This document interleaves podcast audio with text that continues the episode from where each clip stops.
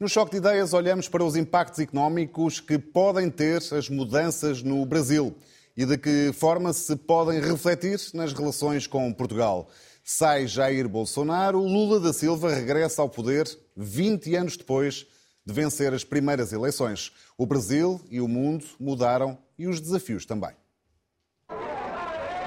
Há 20 anos venceu José Serra com 61% dos votos.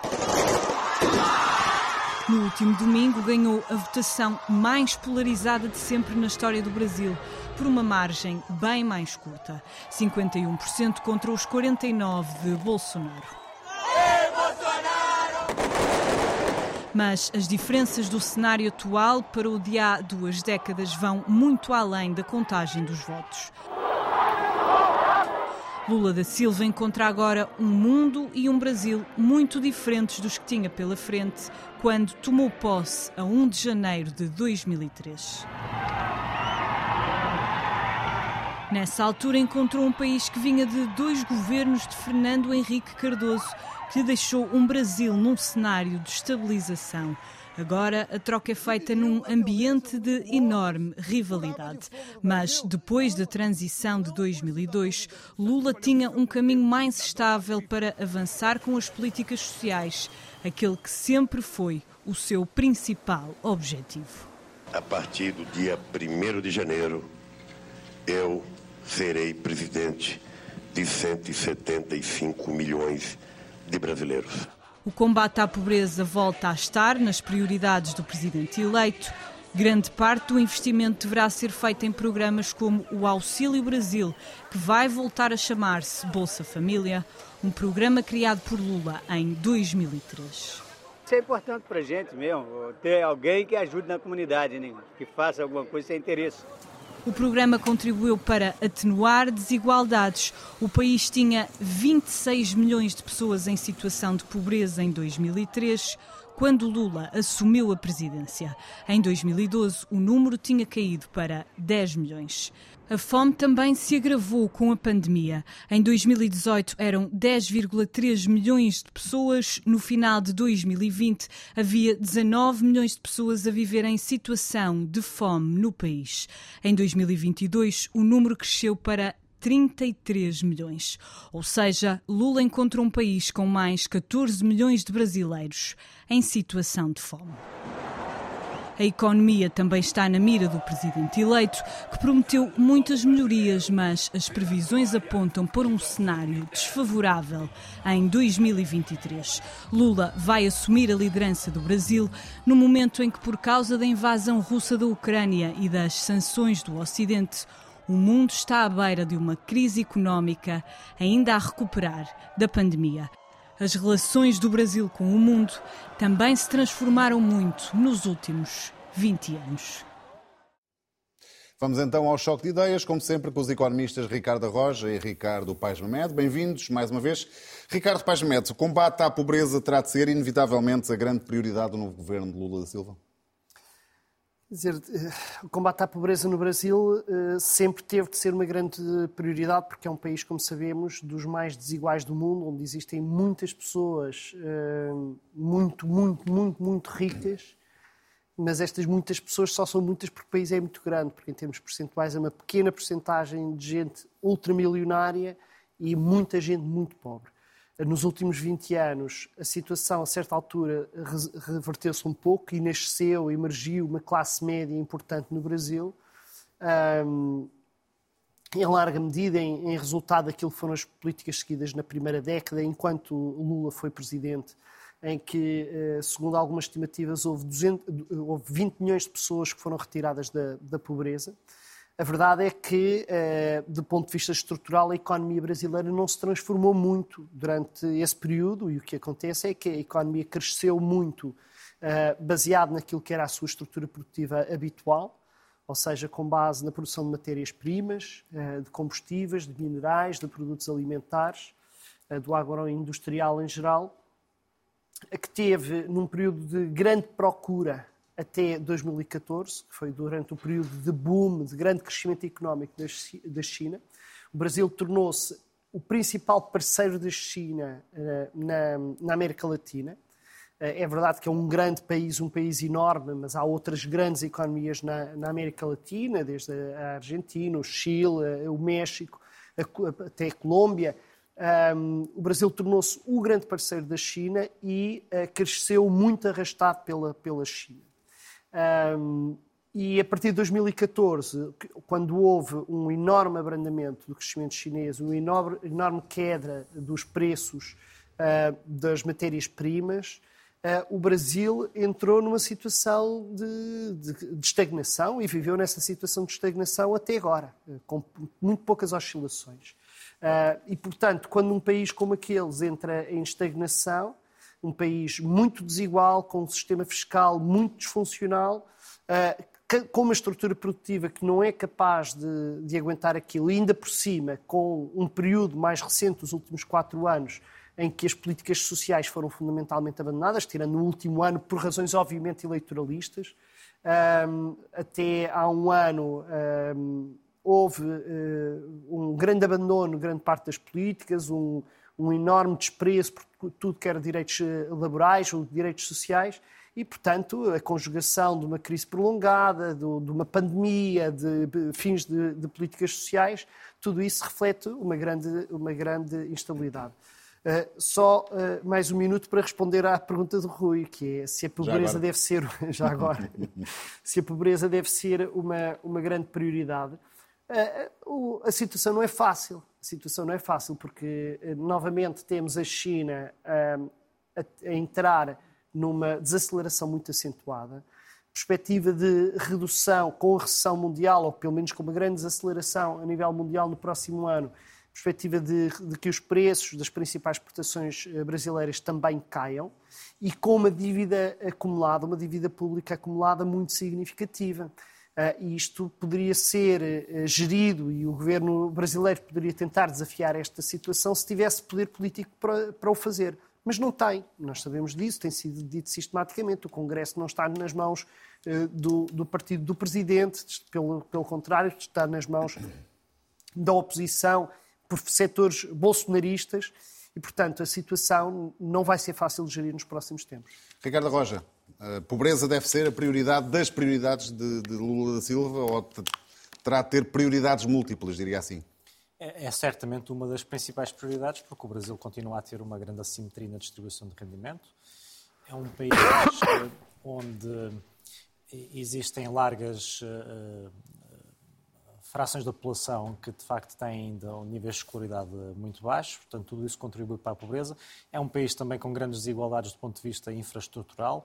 Há zonas onde a eletricidade chega mal, por exemplo, portanto é um país que de facto tem carências eh, profundas, onde mesmo em nível empresarial se nota uma grande diferença entre os níveis de produtividade das pequenas empresas e dos pequenos negócios, que frequentemente são negócios de subsistência, e face às empresas de maior envergadura que frequentemente estão ao nível do melhor que se faz por esse mundo fora. Agora, o Brasil é também um país onde há muita ineficiência na governação. E, de facto, se olharmos, por exemplo, para a despesa pública no Brasil, é uma despesa pública que, em percentagem do produto, eh, está muito próxima dos países envolvidos, apesar de exibir eh, uma estrutura produtiva muito mais frágil do que os países desenvolvidos. Eh, por exemplo, veja-se a despesa que pública com educação, com saúde, com pensões, excede, em percentagem do produto, os valores médios da OCDE. E, portanto, por aqui se vê que o Brasil, não obstante os desafios que ainda enfrenta, é um Brasil, é um país onde frequentemente a ação governativa para tentar resolver estes problemas acaba por resultar, de certo modo, eh, de forma ineficiente. Eh, e, portanto, é um país que tem andado, ao fim e ao cabo, associado aos, às tendências dos mercados internacionais de matérias-primas, e, as, e, das principais relações comerciais que tem desenvolvido nos últimos anos. Uh, de facto, se olharmos para o legado económico de Lula, entre aquele período que ele governou, portanto 2013 a 2010, 2011, uh, o que vemos é uma grande correlação entre o crescimento brasileiro e a evolução das principais matérias-primas nos mercados internacionais, porque o Brasil tem isso a rodos. Uh, tem combustíveis, tem. O que está a dizer é que Lula da Silva, ou se quisermos, o, o os triunfos económicos que Lula da Silva teve durante a sua gestão Deveram-se mais a fatores internacionais do que propriamente a grandes méritos internos? Tem sido um pouco essa a abordagem eh, descrita nas, nos relatórios que se referem ao Brasil. Portanto, o preço das matérias-primas, eh, que esteve em alto durante aquele período de tempo e, portanto, naturalmente beneficiou as exportações brasileiras. Eh, o crescimento da China, o Ricardo já mencionou, que também durante aquele período de tempo foi um grande impulsionador da economia brasileira, mas depois houve também, não, sem retirar mérito, houve iniciativas que foram iniciativas bem-sucedidas. O caso do Bolsa Família, que é, foi um programa que uh, retirou da pobreza muitos, uh, muitos milhões de famílias e de forma relativamente eficiente, tendo em conta o gasto público que esteve associado a esse programa. Outro programa, A Luz para Todos, precisamente para endereçar as dificuldades infraestruturais em zonas rurais onde não chegava a eletricidade, foi outro programa eh, que teve eh, sucesso, mas depois também houve uh, o lado uh, perverso da governação de Lula, nomeadamente os escândalos de corrupção, disso. que tiveram como principal, digamos, caso o mensalão, ainda Sim, durante o Lula, e depois o Lava Jato com Dilma. Ricardo Paz Mendes, Jair Bolsonaro prometia liberalizar a economia, entre outras medidas, com um vastíssimo plano de, de privatizações para além de outras razões, a pandemia também lhe trocou muito, muito as voltas. O que é que se pode agora esperar de Lula da Silva, para além da questão do combate à pobreza? Que, que, que, que caminho económico vamos ver na, na, na governação de Lula, Lula da Silva? Uh, onde uh, Lula fez mais diferença enquanto governou não foi seguramente nas questões económicas nas questões económicas, Lula seguiu uma receita muito semelhante àquela, à receita do FMI, à receita, se quisermos, da abordagem neoliberal ao desenvolvimento. Uh, a prioridade dos governos de Lula foi o controle da inflação. Lula presidiu um país que estava a viver um boom de, de matérias-primas, como não se via há décadas, e, no entanto, a taxa de inflação quase não variou durante grande parte da sua presidência. E é uma taxa de inflação entre os 5% e 8% relativamente baixa para economias que estão naquele estádio eh, de desenvolvimento. Uh, se alguma coisa pode ser criticado ao Lula nesse período e, à presidência do Lula é uma falta de ambição de ter políticas que, do ponto de vista económico, fossem, uh, que desafiassem mais aquilo que é a estrutura produtiva. E, Lula... e o que é que agora pode ser diferente? É, no, no, fundo, é esta a minha pergunta. O que um, Bolsonaro fez foi, uh, mais do que estar a transformar muito aquilo que existia antes, porque as políticas que estavam a ser seguidas já eram políticas que basicamente davam prioridade aos, às regras básicas do que é o funcionamento daqueles países, livre circulação de capitais, controle da inflação, etc. Uh, eh, o que Bolsonaro fez foi levar a um extremo. Eu acho que, que nem uh, os liberais europeus, os ultraliberais europeus, são, parecem eh, movimentos moderados ao pé daquilo que era o discurso fundamental de Bolsonaro. Porque Bolsonaro o que faz é um ataque sem precedentes àquilo que na Europa os liberais tendem a dizer que é o seu programa. Os liberais na Europa dizem que querem menos peso do Estado, mas querem mais regulação. O programa de Bolsonaro teve mais peso do Estado, não menos, e teve o ataque completo à regulação. E onde é que se vê o ataque completo à regulação, ou seja, à desregulação? O princípio da liberalização no Brasil foi basicamente deixar de ter Estado, deixar de ter instituições funcionais. É atacar eh, a independência do sistema judiciário, é eh, deixar de ter controles, por exemplo, na Amazónia. A taxa de desflorestação na Amazónia atingiu níveis altíssimos, porque basicamente tudo que eram instituições para proteger a Amazónia foram desestruturadas, foram subfinanciadas, foram desrespeitadas. E a mesma coisa que se passa em relação às instituições do mercado de trabalho no Brasil. Um, que basicamente o que houve foi tudo que era entidade reguladora deixar de ser hum, acarinhada, deixar de ser, deixar de ser uma política pública, ter regulação sobre os mercados. E isso é uma coisa que se estrutura qualquer país. E, portanto, a primeira coisa que um governo. E reparem, eh, nós, é um erro nós pensarmos que o PT de Lula é um, um partido de extrema esquerda, ou sequer de esquerda radical, ou sequer muito à esquerda. O PT de Lula, quando governou, em termos económicos, foi fundamentalmente um partido de centro. Centro, centro-esquerda, eventualmente. Seguiu políticas que não foram, no essencial, do ponto de vista económico, e até algumas do ponto de vista social, muito diferentes daquelas que eram as do Fernando Henrique Cardoso. Aquilo que o PT de Lula agora vai ter de fazer é garantir que volta a pôr as instituições a funcionar. Essa é uma preocupação e não fundamental. será uma tarefa Não é uma tarefa fácil. O Ricardo dizia há, há problemas de ineficiência nas instituições. Claro que é um, um país que tem um sistema político extremamente disfuncional em que não há tendência para haver, eh, eh, não é maiorias, é sequer partidos estáveis ao nível eh, do, do Congresso, ao nível do Senado, em que há uma grande, muitas vezes, disfuncionalidade na relação entre o nível federal e o nível estadual.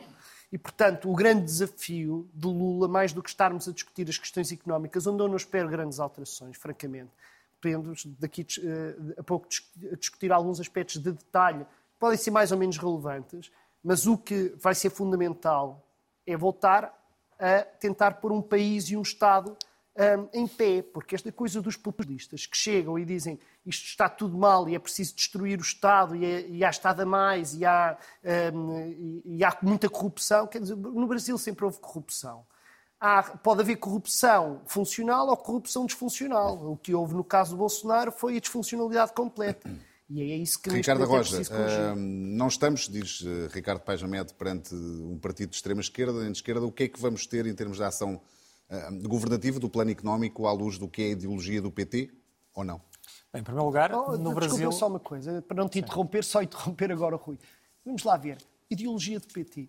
O vice-presidente que foi eleito é um homem de direita, que foi opositor do, um, do Lula em eleições passadas, o Geraldo Alckmin. A pessoa que neste momento tudo indica que vai ser o próximo Ministro das Finanças, antigo Governador do Banco Central do Brasil, é também ele uma pessoa que vem do centro-direita. Portanto, a ideia de que nós vamos ter um governo de um partido de esquerda, um partido que, quando esteve no poder, já, não, já mostrou que era bastante mais centro-esquerda do que propriamente esquerda radical, isto já não é sequer isso, é um partido que, para chegar, para ganhar estas eleições, fez uma aliança muito vasta com, com uh, uh, partidos e pessoas que estão muito mais próximas daquilo que é o centro-direita brasileiro do que propriamente de qualquer coisa que sequer assemelhe ao que seriam partidos socialistas ou sociais-democratas na Europa.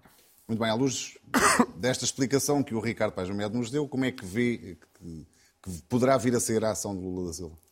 Bem, em primeiro lugar, o, o, governo que Lula vai agora montar vai ser uma espécie de uma geringonça uh, no Brasil, com todas estas forças políticas que vão desde a esquerda até ao centro-direita, com o vice-presidente Alckmin, e que, portanto, na prática vai dar uma representatividade bastante grande dentro do espectro partidário brasileiro ao próximo governo. De resto, a eleição de Lula é, na prática, uma escolha entre duas más alternativas, não é? Portanto, escolheu-se a menos má porque de facto a vitória é tangencial e sabemos bem que Lula também não chega a estas eleições com uma imagem e um currículo à prova de bala. E, portanto, agora temos esta coligação alargada e que, do ponto de vista económico, vai provavelmente seguir uma cartilha ortodoxa. Portanto, o senhor que se presta para se tornar o próximo Ministro das Finanças, provavelmente apesar de Lula indicar que prefere um político, provavelmente será um tecnocrata. Uh, e, uh, e, portanto, e mesmo a orientação de política económica uh, não irá mudar muito face às principais diretrizes que ao longo dos anos têm sido recomendadas para o Brasil, que passam por quê? Por uma maior abertura do Brasil ao comércio externo, que passam, por exemplo, pela ratificação deste acordo de comércio livre entre o Mercosul e a, e a União Europeia. na prática, seguir uma abordagem de economia de mercado e, portanto, eh, afastar-se daqueles devaneios de extrema-esquerda eh, que se calhar caracterizaram Lula no seu, é no seu início, é no seu início de vida política. Não, não onde é que vais buscar mas que hoje, que mas que hoje em, dia, hoje em dia ele abandonou em prol de um pragmatismo. Portanto, desse ponto de vista, eh, não antecipo grandes, grandes, grandes alterações. Para Portugal, e penso que. Já lá vamos, já lá vamos, já lá vamos, já lá vamos. Sim. Para já gostava também de, vos pôr uma questão. Até que ponto é que, eh, ainda assim, com o regresso do PT ao poder, de Lula da Silva, a corrupção pode vir a ser um assunto no centro do debate político e económico? É sempre. Oh, francamente, mas, mas, a, mas, que, mas que raio de pergunta é essa? Quer dizer. É uma pergunta, Ricardo. Todas é, as perguntas são legítimas. Sim, as respostas mas, o Ricardo acho que quiser. Não, claro, com certeza, mas é assim. Porquê é que se fala de corrupção no Lula ou no PT e não se fala porque é que o PT é mais corrupto do que qualquer outro partido teve no Brasil. Qual é a evidência de que houve mais corrupção durante o governo do PT do que Eu não estou a dizer que houve qualquer... mais corrupção, Não, foi Ricardo. porque não, são não estou a dizer. Lava Jato Quando se estou a dizer que os maiores escândalos de corrupção dos no Brasil últimos 10 recentes, anos, 80%, Ricardo. Quando- envolver o PT e envolveu o Lula Estranhamente, esteve preso. se o PT Portanto, teve no Ricardo, governo- deixe-me reafirmar. A pergunta é legítima, o Ricardo responde o que quiser. Oh, Rui, a pergunta é ultra legítima. Muito obrigado. E a, indigna... a indignação também é legítima, porque aquilo que Se denota. Puder agradecer, responder, agradeço. Eu respondo. Aquilo que denota é um enviesamento sistemático, sistemático que existe na análise do jornalismo, do documentário político, da análise política, é um enviesamento que bebeu, que se apropriou daquilo que foi a forma de, eh, do bolsonarismo encarar a, a política do Brasil. E que não é só do bolsonarismo do Brasil, é a forma como a extrema-direita está a conseguir impor-nos a sua forma de olhar para o mundo. É um erro. Olhemos para qualquer estatística de, eh, de estatística, análise sobre corrupção no Brasil. Há casos de corrupção no Brasil ao longo de toda a sua história. Eu não estou a proteger o PT, atenção. Eu, eu critico os governos do Lula, mas acho que há coisas muito mais importantes para criticar como forma de distinguir o que é específico dos governos do, do Lula do que estarmos a falar de corrupção. O Bolsonaro foi menos corrupto do que o, do que o Lula no governo. O Bolsonaro foi menos corrupto. O Bolsonaro que sistematicamente escondeu, do ponto de vista das práticas orçamentais, que é todas as análises que são feitas sobre a transparência orçamental do Bolsonaro. O Bolsonaro foi menos corrupto, foi mais transparente do que o, do que o Lula. Mas estamos a brincar. Porque é que esse é um problema maior do que. Quer dizer, se eu sei alguma coisa posso esperar, é que espero que o PT e o Lula tenham aprendido com aquilo que foi a utilização da corrupção, que obviamente há sinais óbvios de responsáveis máximos do PT envolvidos em corrupção. Portanto, espero que tenham aprendido com isso e que tenham o dobro do cuidado que um partido de esquerda deve ter. Muito bem. Está dada a resposta, não foi difícil. Ricardo Rocha. Mensalão, Lava Jato, problemas na Petrobras, problemas do Ben 10, que não que é o existiam antes. Desenvolvimento, Que não existiam que antes. foram, infelizmente, eh, casos que marcaram a governação do PT. Se houve casos de corrupção mais recentes, vamos certamente descobrir e, portanto, serão alvo também de análise.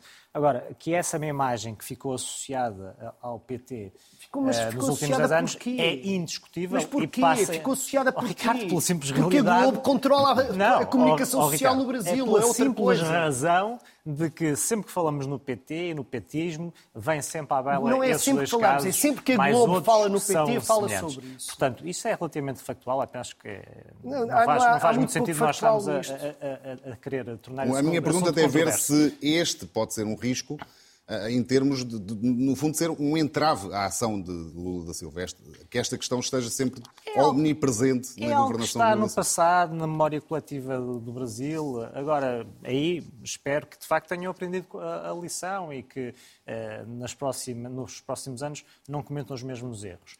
E, e agora vamos ver, porque uma das medidas que o Lula pôs já em cima da mesa passa por reforçar novamente o papel que o BNDES, que é um banco de desenvolvimento, eh, o principal banco, o Banco de Desenvolvimento do Brasil, eh, tem na economia e, nesse sentido, eh, aumenta o escopo para situações menos claras, porque, infelizmente, no passado já houve situações dessas. Temos cinco minutos. Ricardo Paz Mamete.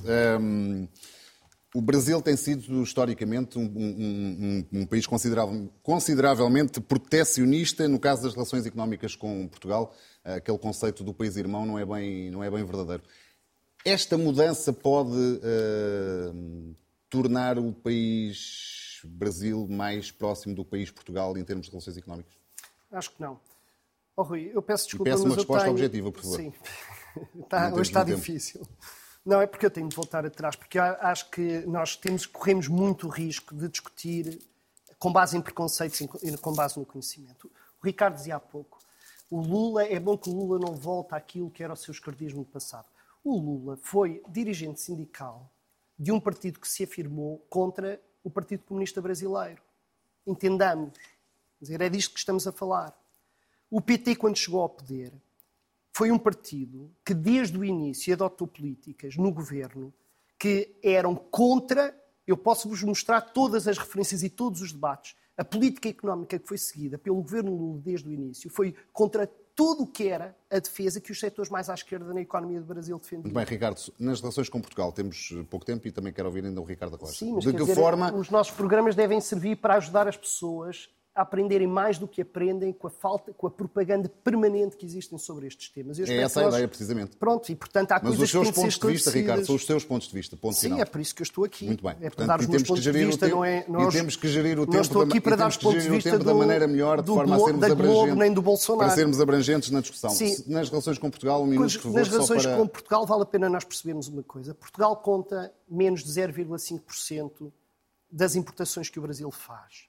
O Brasil é apenas o 13º país para os, para os quais Portugal exporta.